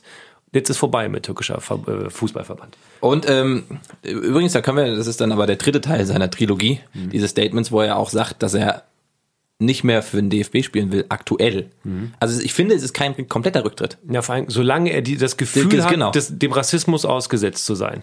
Wie findest du den, den Vorwurf an den DFB, da war Rassismus ins Spiel? Weil es ja ein ganz konkreter Vorwurf sofort an sein Umfeld, als die Gesellschaft, aber ganz konkret auch DFB. Na, dadurch, dass es sehr schwer ist, da kommen wir wieder zu dem Punkt, was wir als Rassismus dann ne, verstehen. Wir haben es am eigenen Leib zum Glück noch nicht erfahren. Aber das ist ja auch gerade das, was in sozialen Netzwerken los ist mit dieser MeToo-Debatte, also MeToo als die Zahl 2 geschrieben, wo ähm, Menschen über ihren Alltagsrassismus, über ihre Erfahrungen mit Rassismus im Alltag ähm, ähm, berichten. Und er hat natürlich eine Diskussion losgetreten, aber den DFB da so komplett in diese Ecke zu, stellen, war mir dann auch zu einfach. Und ich glaube, also mutmaßlich hat das beim DFB nichts mit Rassismus zu tun. Nein. Äh, Das glaube ich auch wirklich, dass das nichts mit Rassismus zu tun hat. Ich glaube, dass da im Fall der Fälle einfach, und ich bin selten mit Karl-Heinz Rummenigge einer Meinung, ich glaube, dass da nicht alle so einen Megajob machen gerade. Die haben Ich einfach möchte- nicht miteinander geredet. Ich möchte jetzt nicht mit Grindel anfangen. Ah, du, wir müssen aber mit Grindel anfangen. Vielleicht hört er das ja. Überleg, was würdest du jetzt, das ist aber ganz schön, weil man vergisst das ja, wir sitzen hier halt gerade zu zweit und Menschen da draußen können das hören. Ja, Alle. ja. Ganz Deutschland. Was würdest du Herrn Grindel sagen? Herr Grindel, treten Sie doch einfach mit Abstand oder mit Anstand und mit Abstand zur Sache zurück. Das würde mich freuen. Interessanterweise sagt Karl-Heinz Rummenigge ja, dieser Verband wird von Amateuren geleitet, die den Berufsfußball gar nicht verstehen. Ist der Rummenigge nicht mit diesem Typen in dem Club unterwegs, der was zu Özil gesagt hat, was nicht so ganz... Nein, nein, nein, nein. Das ist, Okay, gut. Du meinst FC Bayern? Ja. Ach, dann doch. Ja, aber der, so. Grindel war ja nur bis zu B-Jugend Fußballspieler und dann hat er andere Sachen gemacht. Fair enough. Und man muss auch sagen, dass der B DFB sich natürlich vor allem um den Amateurfußball kümmert. Ist ja der größte Fußballverband der Welt. So. Ähm, aber ich finde, diese Figur danach, also gerade aus dem Amt des Präsidenten, so gegen einen Spieler nachzukarten, ähm, nach der WM und nicht davor ganz konkret Ja. Bedingungen zu stellen. Also erstmal gucken, wie es anläuft. Wenn wir Weltmeister werden, ah, hier Teppich, runter und tschüssi. Und jetzt ist weil das Schlimmste, was passieren konnte, Vorrunden aus, nach wirklich miserablen äh, und wir haben es ja bei mir zu Hause geguckt, jedes Spiel, es waren Ja. wirklich miserable Leistungen. Ähm, mal das Großtor gegen Schweden äh, mal komplett rausgenommen. Der muss zurück. Und ich leider Gottes finde ich auch, dass Oliver Bierhoff in jedem Zwischensatz gesagt hat, ich muss meinen Job retten, ich muss meinen Job retten. Genau, und das, das schwingt bei all denen mit. ja, das ist meine, meine Meinung. Die würde ich in diesem äh, Fall auch genauso übernehmen, deine Meinung. Deswegen haben wir eine Meinung. Ähm, was ich dann Mesut aber so ein bisschen, oder Herr Özil, ein bisschen Mesut Özil, man ist immer, Fußballer sind ja immer du, ne? Fußballer sind für einen immer du. Ja, du Mesut. Du Özil. Ähm, er hat dann gesagt, dass das, das war von einem Testspiel, wo dann äh, Bierhoff so ein Statement dazu abgegeben hat und dann gesagt hat, jetzt ist das erledigt. Ne, so einen, ne, wir reden, das, wir, das Thema ist jetzt erledigt vor der WM. Da haben sie noch so gesagt, jetzt ist erledigt. Und das ist genau das, was du meintest. Okay, wenn die WM gut läuft, dann ist das wirklich erledigt. Warum glaubst du, war das so? War das, waren das, sind das dann so Fragen, äh, die Sponsoren haben gesagt, der muss mit, weil der spielt jetzt äh, nicht nur für die deutsche Nationalmannschaft, sondern der spielt auch für die Mercedes-Benz quasi. Also würdest du sagen, die sind so an der Kandare der Privatwirtschaft für die Kohle, dass so ein Star mit muss? Man hätte auch vorher sagen können, das missfällt uns, du bleibst zu Hause. Ja, und Bierhoff hat ja den, den DFB, die ganze Mannschaft, die Mannschaft über die letzten Jahre so aufgeblasen, dass da vielleicht auch ein Interesse besteht an eben so Stars wie Özil, der einer der größten ist, muss man ja auch sagen. Ähm, Gündogan muss man ja auch wieder drüber nachdenken. Der hat zwar vorher was gesagt vor der WM, aber der ist gerade egal. Der hat dann gar nicht gespielt. Der ist halt nicht so ein Star, aber der hat ja das Gleiche getan. Das ist, das ist, das ist genau, und das ist das, wie ich finde, das Spannendste am Ende.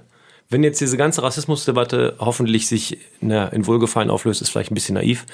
Aber er hat exakt dasselbe getan, nur dass er halt dann zwischendurch mal in irgendeinem halbgaren Interview, er hat ja nicht mal Stellung bezogen. Er hat gesagt, ja, habe ich gemacht, irgendwie so. War doof, die So. Reaktion hat mir wehgetan. So, aber Ja. er, du hast völlig gesagt, er hat exakt das gleiche getan. Er ist auch ein unfassbar guter Fußballer, hat bei Ja. Manchester City eine brillante Saison gespielt.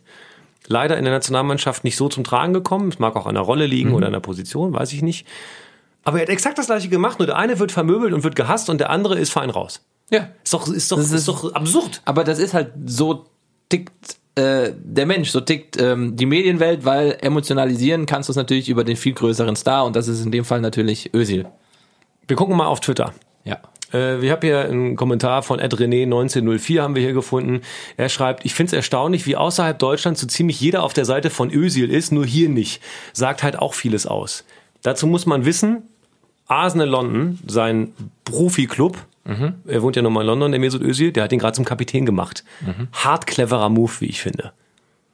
Also gerade jetzt sagen, Mesut Özil ist bei uns Kapitän, bei uns ist, äh, äh, weiß ich nicht, Rasse, Herkunft, was auch immer, gar kein Problem. Finde ich einen cleveren Move.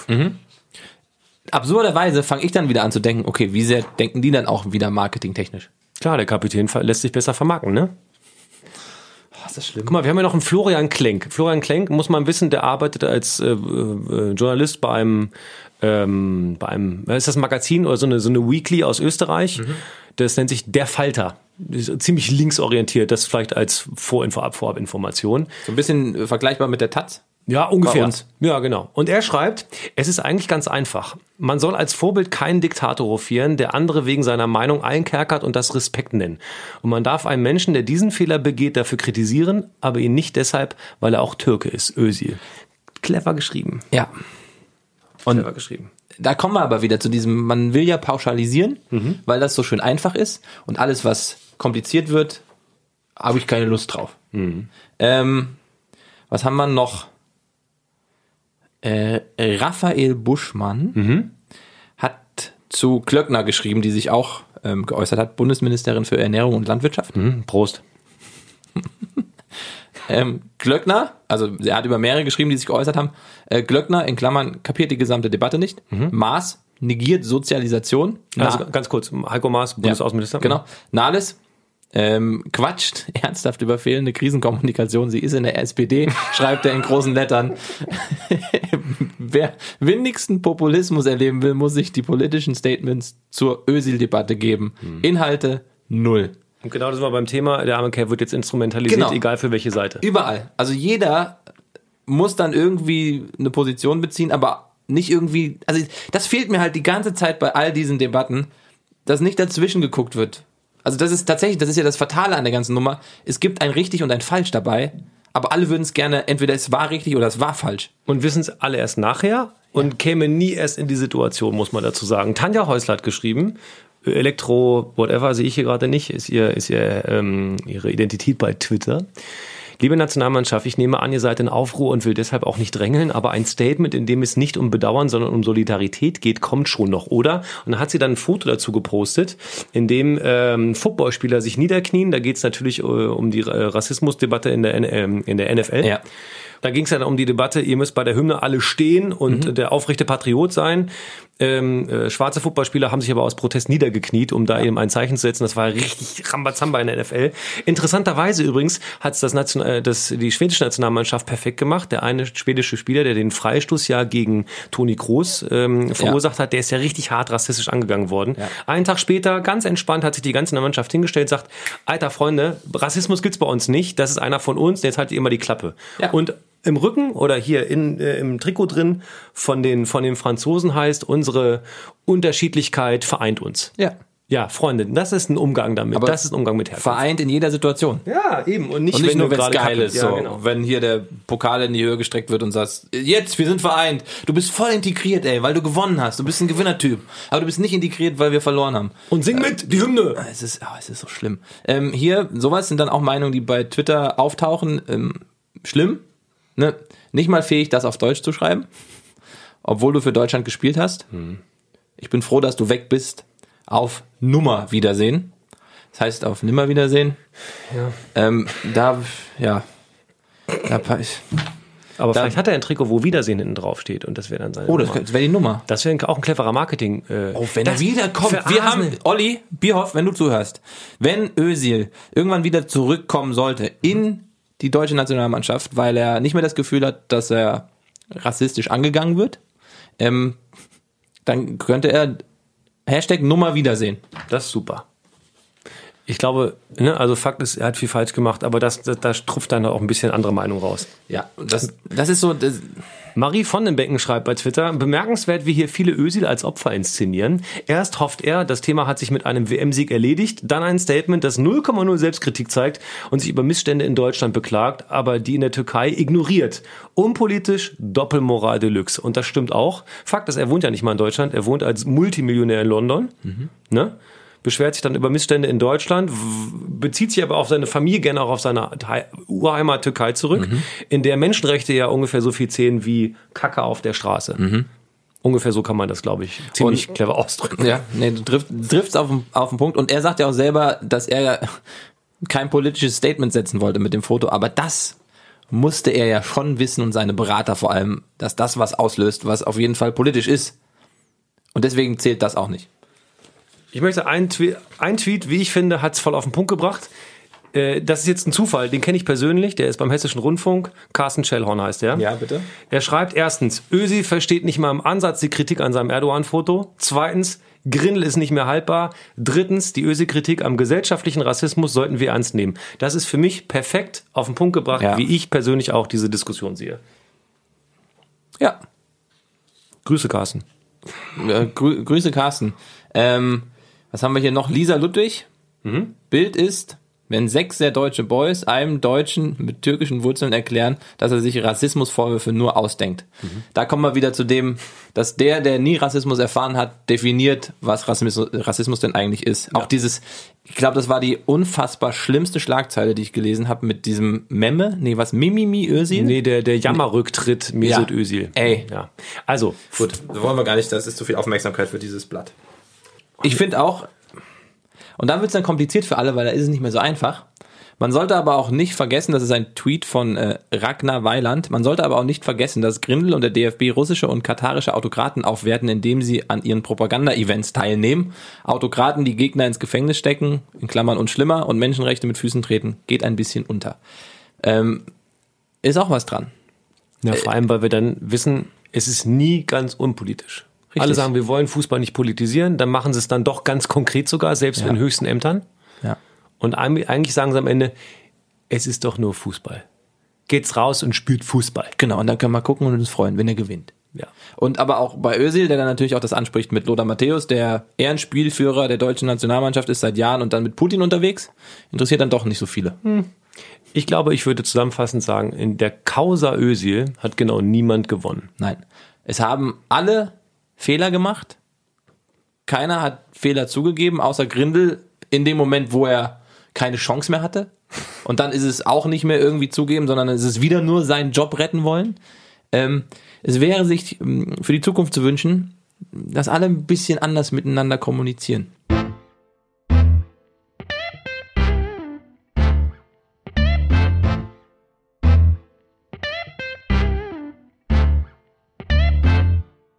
Ah ja, wir kommen zu den Helden der Woche.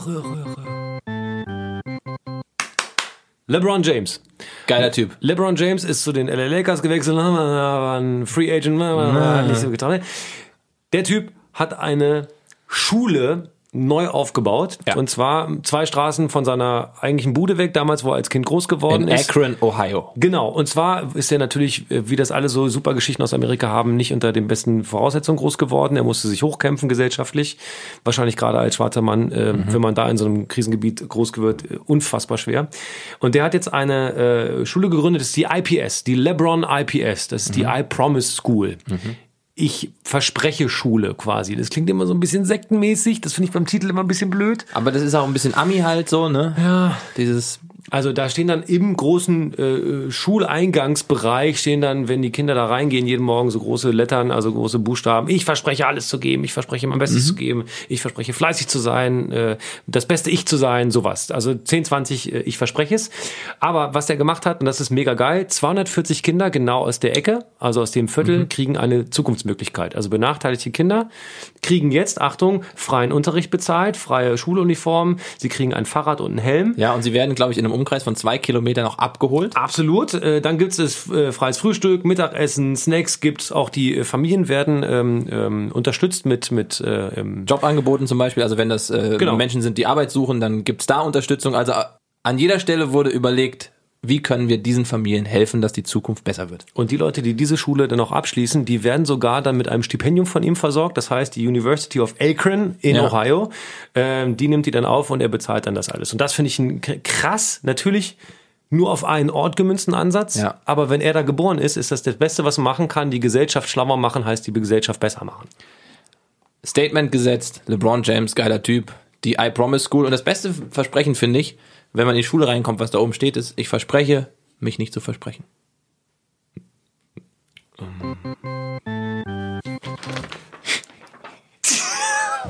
Freunde. Kommen wir zum zweiten Held der Woche und das ist wirklich ein Held. Vielen Dank. Ich weiß, ich habe, also es war, ich hätte das auch von mir selber nicht erwartet, dass Genau. ich wieder, Ja. wiederkomme. Hier Ja. sitze jetzt. Und du sitzt dir wie eine deutsche Eiche. Es ist ein Traum. Aber ich schwitze wie ein äh, japanischer Bambus. Können die schwitzen? Ich glaube, grundsätzlich ist es mit Bäumen und Schwitzen. Wollen wir einfach den, den wirklichen zweiten Held der Woche machen? Ja, aber schön, dass du da bist. Danke. Kommen wir zum dritten Held der Woche. Lawson, Lawson Craddock, auch ein Fahrradfahrer. Auch ein geiler Name. Lawson Craddock. Klingt so wie der Bruder von MacGyver. Der hat so eine Vor, der hat ja nicht mal so eine Teenie-Serie gehabt? Lawson's Creek? Ja, ich wusste, ich wusste, dass er kommt. also Lawson Craddock, Radfahrer. Ja. Auch Teilnehmer der Tour de France. Ja. Und der ist bei der ersten Etappe unfassbar unglücklich gestürzt. Der ist über eine Trinkflasche gefahren, die da auf der Straße lag, hat dann natürlich die Kontrolle über sein Rad verloren, hat einen Zuschauer gerammt und ist dann kopfüber in einem Wassergraben gelandet. Folge war, er hat aus tiefen Cuts im Gesicht äh, ge geblutet wie ein Springbrunnen, äh, hat sich das Schulterblatt gebrochen, ist aber die Etappe zu Ende gefahren. Wenn man glaubt, oh, das ist schon eine gute Leistung. Respekt, Typ, Schulterblatt gebrochen, Cuts im Gesicht, geiler Typ. Achtung zuhören, er ist nicht nur die Etappe zu Ende gefahren. Nee, er ist einfach die komplette Tour. Die komplette Tour mit einem gebrochenen Schulterblatt zu Ende gefahren. Jetzt könnte man dieses Thema mit Doping und Medikamenten wieder aufmachen, aber das würde ich auch direkt wieder zumachen, weil es geht ja um diese Leistung und die muss man doch so stehen lassen, wie sie ist. Ja, man muss auch sagen, der war wirklich der erste Kandidat für den Besenwagen, der am Ende alle einsammelt, die wirklich zu langsam sind. Das Interessante ist, er hat die Startnummer 13. Die hätte ich aus Prinzip schon mal nicht genommen. Das kann schon mal irgendwie mit ein bisschen äh, schlechten Karma besetzt sein. Aber das Schöne daran ist, er hat dann versucht, aus der Misere irgendwas Tolles rauszuziehen. Natürlich ein bisschen Eigenmarketing weiß jeder auch. Aber er hat gesagt, für jede Etappe, die er übersteht, spendet er 100 Dollar für den Wiederaufbau von einem Velodrom in Houston. Also er ist ja selber Texikaner. Velodrom ist da, wo die immer im Kreis fahren. Was sag nochmal, was ist der? Habe ich Mexikaner gesagt? Nein, Texikaner, aber finde ich eigentlich ein ganz schönes Wort. Habe ich Texikaner gesagt? Es ist, Freunde, es ist der heißeste Tag Der des Jahres. Texikaner. Der Texikaner. Oh, und dann erkläre ich Velodrom. So doof bist du, ne? Unfassbar. Also ein, Hurricane hat das Velodrom zerstört und er will das wieder aufbauen, Ja. damit der Nachwuchs kommt. Ähm, dieser Aufruf hat gefruchtet. Da haben äh, 2500 und mehr Leute äh, gespendet. Unter anderem auch Lance Armstrong. Und wie viel kam raus? 189.874 Euro. Also einiges, damit kannst du beim Velodrom ein bisschen was reparieren. Also schöne Aktionen aus dieser Verletzung und überhaupt Respekt an eben Lawson Greydock, dass er die Tour de France noch zu Ende fährt mit einem solchen Bruch in der Schulter. Was ich gut finde, äh, Lance Armstrong ist so ein Superstar, aber der hat immer noch Hodenhaftung. Äh, Boden, Bodenhaft, Bodenhaftung. Jetzt wird's, Warum haben hast du noch ein paar? Können wir zum Schluss noch ein paar raushauen? Ein paar schlechte Witze. Ja. Es ist so heiß. Ich habe gestern zwei Kinder gesehen, die haben einen Teerengel gemacht. Den habe ich schon mit Twitter gelesen, leider. Und wenn es und wenn es morgen noch mal so heiß ist, lasse ich mich von der Polizei beschatten. Oh, der ist, der finde ich, den, Danke. Ein, einen habe ich noch. Ich will ja nicht sagen, dass es heiß ist, aber die ersten Berlin-Mitte-Bars bieten Lava als Erfrischungsgetränk an. Ah, Nicht so? oh, nee. Nicht so. Den mit, also den mit dem Beschatten fand ich am besten. Danke. Ich habe habe ich noch einen? Habe ich noch einen? Ah, äh, Bahn kommt nicht, Gleise zu weich. Na, ist ja mittelmäßig. Ich war vorhin in der Sauna. Die war aus. Zur, zur Abkühlung, oder was? Ich habe ihm das, äh, ich habe ihm eine Mixer mit W genannt. Mixef? Verstehe nicht. Mixer mit W. Mixef? Ver- Verstehe nicht. Mix, Mixef. Ich auch nicht, deswegen. Oder Miva? Ich verstehe den Spruch nicht. Zu dieser ganzen Diskussion, die geführt wurde, heute auch, wir haben über Özil gesprochen. Eigentlich nur das von dem, den alle gefeiert haben. Der hat mit 17 Wimbledon gewonnen. War der Vorzeigedeutsche. Unser, du hast ihn persönlich kennengelernt. Er hat mir das Du angeboten vorgestern. Ernsthaft? Ich darf Boris Becker duzen. Also man macht von dem, was da jetzt so. Ich hätte jetzt aber sowieso gedacht, der ist doch unser Boris. Warum soll ich den überhaupt siezen? Er hat gesagt, er möchte sich siezen lassen, aber er hat mir das Du angeboten und er hat 85, 86 Wimbledon gewonnen. Das ist exakt die Zeit, in der ich Fan wurde und selber Tennis gespielt habe. Also Ikone. Pass auf, Leut, Leuten, denen er das Du anbietet, von dem will er oft Geld. Bei mir gibt's ja nichts zu holen. Also das muss wirklich eine Freundschaft sein. Bei Twitter jetzt seid ihr auch Homies, Er ne? mag mich als Freund. Als Freund. gut, dass ich, dass ich äh, äh, stolz Deutsch dazu bin. Äh, Obwohl er wahrscheinlich noch in London wohnt. Tschüss, ihr Faulis. Tschüss, ihr Faulis. Und wir machen uns jetzt ganz, ganz gemütlich hier. Ich habe mir gedacht, wir sind ja hier unten, ne, unser, unser Haus, unser Hochhaus, wir waren vorhin im Loft der guten Laune, steht ja Penthouse, Penthouse der guten Laune. im Penthouse der guten Laune und wir stehen ja hier sehr frei, umgeben von Feld, Savanne und ich würde gern mit dir, wenn die Sonne untergeht und vielleicht der Blutmond nochmal hochkommt, einfach ein Bierchen trinken. Okay. Prost. Ich finde heute, du hast die eine Sache, die jetzt echt gut gemacht. Ich fand das, den Anstieg fand ich lustig. Und, äh, ach, guck mal, ein Vogel. Oh, was ist das denn für einer? Weiß gar nicht. Der ist aber, der ist aber interessant. Warum hat, Oh, schön. Der sieht witzig aus. Der sieht ein bisschen aus wie, wie Boris Becker. Ja, stimmt. Guck mal, der hat so. Rotes Gefieder, ein bisschen wuschelig. Warte mal. Meinst du, meinst du, wir haben heute irgendwelche inhaltlichen Fehler gemacht eigentlich? Ich glaube nicht. Ich, also ich würde behaupten, wir waren nicht kurz vor perfekt, oder? Ja. Also ich fand. Heute, heute ist ja der Ludger dran. Wenn wir Fehler machen, ist Ludger dran. und da, vor dem habe ich echt Angst, weil der ist immer, der ist immer so, als ob der weiß wirklich alles Dann trägt der auch, der trägt, glaube ich, silberne Birkenstock heute. Ne? Hast du das Outfit von dem gesehen? Schlimm. Ganz schlimm. Und das, der, der, hat- der, der hat nur den Tanga an. Und weißt du, was er vorhin hier wieder gemacht hat im Büro? Diabolo gespielt. Oh, können wir das bitte nächste Woche machen? Bitte, bitte. Diabolo spielt. Dümmliche Sportarten in Stadtparks. Hier so auf diesem Band, wie heißt das? Die Slackline. Das Doch, ich rast- doch, ich raste aus. Ist, lieber Daniel, auch wenn wir hier gemütlich sitzen, auf die Savanne gucken und da hinten Nilpferd, guck mal. Ähm, wenn wir auf Das ist gefährlich, wir sollten vielleicht ein Stück schneller gehen. Das ist das gefährlichste Tier der Welt. Das Nilpferd, ne? Vergessen viele. Ähm, Nee, Slackline geht nicht, sorry. Doch, Slackline, Alter, Slackline ist so Menschen, die unfassbar, wenn du das nein. kannst, Die dann- kommen auch barfuß schon im Park und dann machen die im Park Slackline. Und dann binden die es um den Baum und tun immer so auf Natur. Äh, dann geht der Baum dran kaputt, ne? Wenn du da nichts dazwischen machst und deine Stelle, machen die den Baum kaputt. und eine Krankenschwester verdient viel weniger als Ronaldo. Auch eine Frechheit. Haben wir gar nicht angesprochen. Der hat ja einen Deal tatsächlich mit, mit der Steuer. Ne? Der muss nur 19 Millionen Euro zahlen, ist jetzt frei raus, kann nach Turin, ohne Ärger. Was meinst du, warum der nach Turin gegangen ist? Ah, wahrscheinlich deswegen, ja, ist richtig. Er hat vielleicht Steuerleicht. Achso, Diabolo auch Quatsch. Und diese Devil Sticks. Oh, ich könnte ausrasten. Wie findest du die Leute an der Ampel mit diesen Glaskugeln? Auch schön.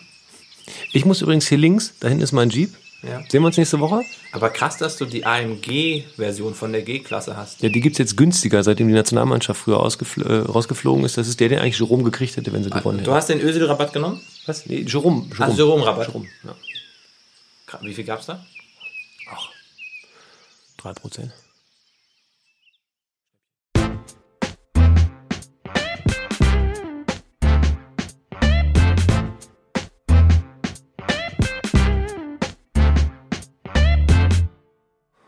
Hallo, ähm, ich bin der Ludger. Ich bin eigentlich der Einzige, der hier so ein bisschen Ahnung von der ganzen Materie hat, weil also die beiden gerade eben, der Köppi und der ähm, also die haben wieder irgendwas, es ist erschreckend. Kurz zur Tour de France. Erstmal total gut, dass sie echt mit Fahrrädern fahren. Das ist alles so öko, mega gut. Ach, das ist wirklich für Zukunft auch total wichtig. Ähm, die haben ja so eine Theorie gehabt, dass der Fromm vom Sky-Team irgendwie eingebrochen ist und deswegen gar nicht der Captain am Ende war. Die richtige These, glaube ich, habe ich äh, mich da eingelesen. Das ist strategisch gesehen für das Sky-Team total gut, dass eigentlich dieser treue Gefolgsmann äh, gewonnen hat, weil das ja echt schon ein bisschen schwierig war mit dem Chris, ne? Der hat ja so viele Skandale und ist am Ende des Tages nur so ganz komisch freigesprochen worden. Wenn man ganz ehrlich sagt, ist das als Storytelling auch total supi.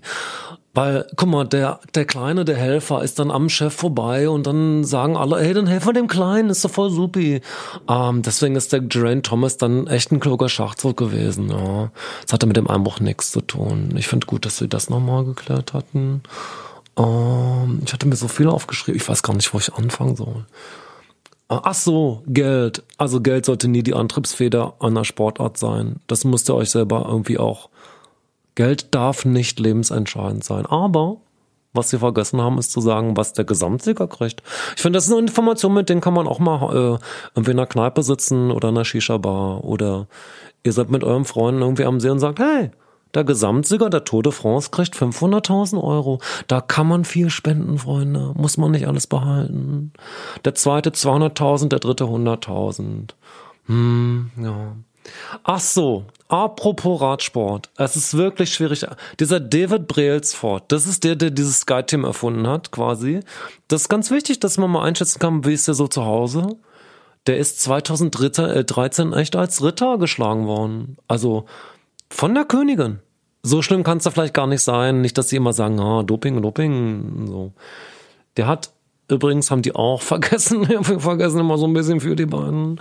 Äh, von den 14 Medaillen in Peking waren es acht goldene. Kann man mal gesagt haben in so einem Sportcast, äh, Podcast, aber naja, was willst du machen? Ach so, und naja, was mir richtig aufstößt, ist, dass hier bestimmte Sachen einfach nicht präzise auch mal angeliefert werden. Die Spendenkampagne vom Held der Woche, von dem Lawson Craddock, ist natürlich nicht in Euro, sondern in Dollar. Und damit tschüssi, ciao. Ähm, ich glaube, ich mache meinen eigenen Podcast. Ludgers Universum. Wenn ihr, wenn ihr Ludgers Universum sucht, ich korrigiere immer Jan Köppen. Das ist jetzt meine Aufgabe. Wie der andere heißt, weiß ich nicht. Ciao.